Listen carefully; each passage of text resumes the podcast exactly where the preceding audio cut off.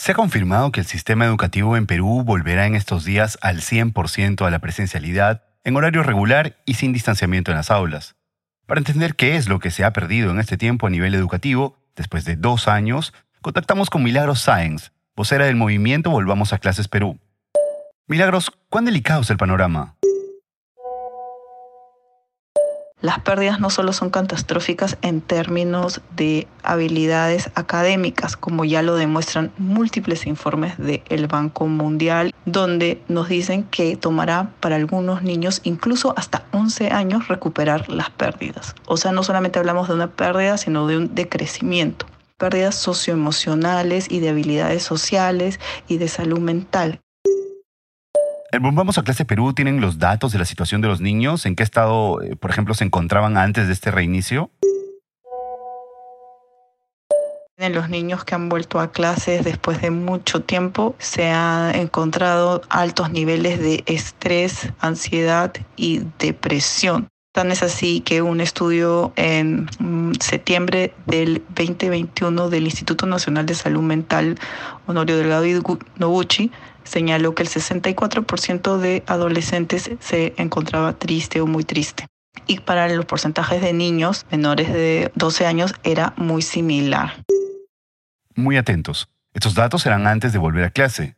Ya de vuelta al colegio, ¿estamos seguros que nuestros hijos lo sobrellevan bien? ¿Cuál es el trabajo de acompañamiento que deben hacer los maestros, los tutores, pero sobre todo, qué debemos hacer como padres? De nuestro trabajo en el retorno a clases hablamos en este episodio.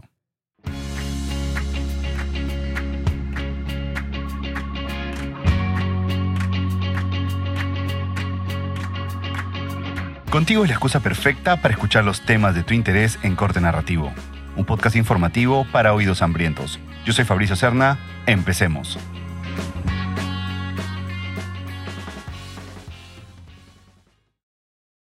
Al principio se nos dijo, van a ser 15 días, y entonces se, supo que iba a haber un final, entonces era nuevo, era incierto, pero eh, la sensación de temporalidad ayudó mucho.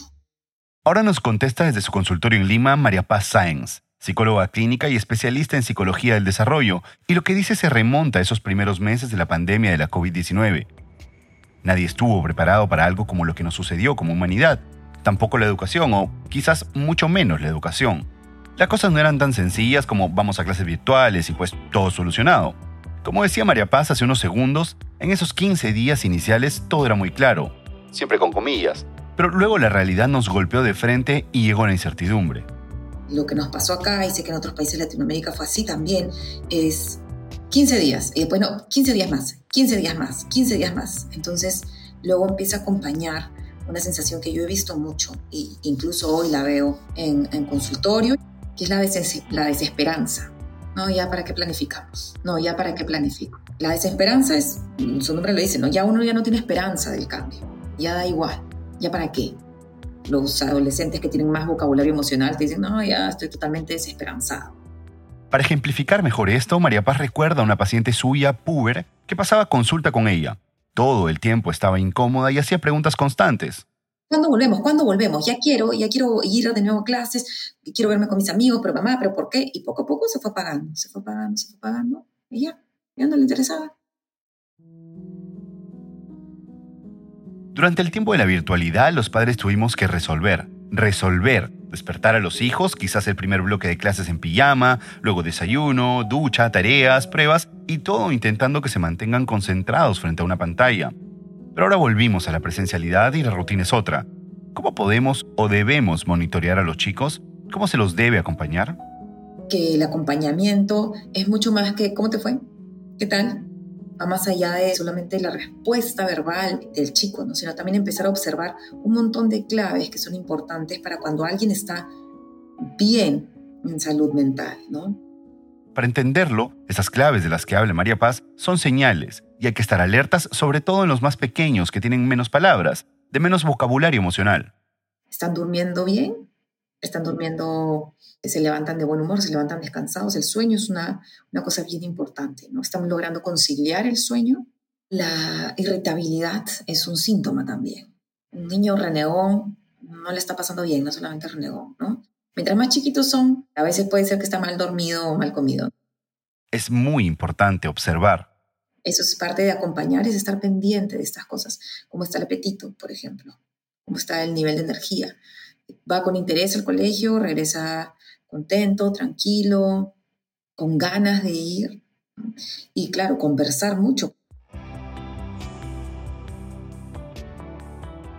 Lo real es que, sin confiarnos, aún con mucha cautela, vamos saliendo de la pandemia. Pero lo cierto es que ya en este tiempo existen datos que explican que en una población vacunada y espacios ventilados, si alguien tiene síntomas, es más probable que se trate de una gripe. Entonces le preguntamos a María Paz si los niños deben seguir aislados. Mi recomendación profesional en términos de salud mental es que ya tienen que acercarse y que sean con los que la familia necesita para que sientan que es una interacción segura, pero no pueden no interactuar que sea al aire libre, que sea con mascarilla, que sea solo entre niños vacunados, de niños con papás vacunados. Y creo que es bien, bien importante, y eso sí es algo que no quería dejar de decir, es que sepan, quizás las personas que están escuchando este podcast ya van a saber, por algo están escuchando, que el retorno a clases no es que ya, ya volvieron y ya se acabó. No, eso es un proceso, y es un proceso que viene después de dos años en clase. Entonces, todo es complejo. Es complejo para todos, niños que van al colegio sin haber ido al nido presencialmente, o niños que van a la escuela habiendo hecho dos años virtuales, pero también es difícil para los adolescentes que vuelven. Es bastante complejo también, palabras de, una de mis pacientes, ¿no? Me sentí las primeras dos semanas rara.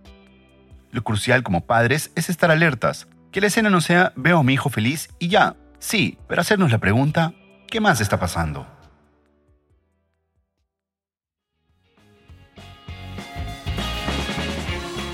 Contigo es un podcast impulsado por Desarrollo del Talento Humano de Sabia Perú, hecho en coproducción con Decibelio 85.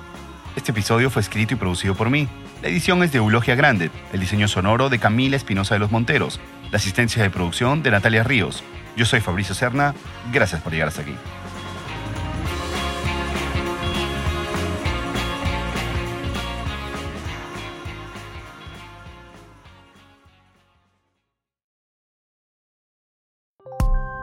Producido por Decibelio 85.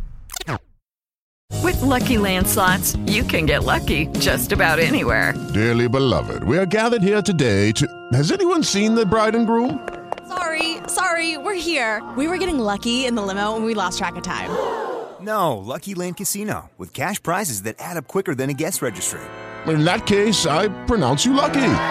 Play for free at LuckyLandSlots.com. Daily bonuses are waiting. No purchase necessary. Void where prohibited by law. 18 plus. Terms and conditions apply. See website for details.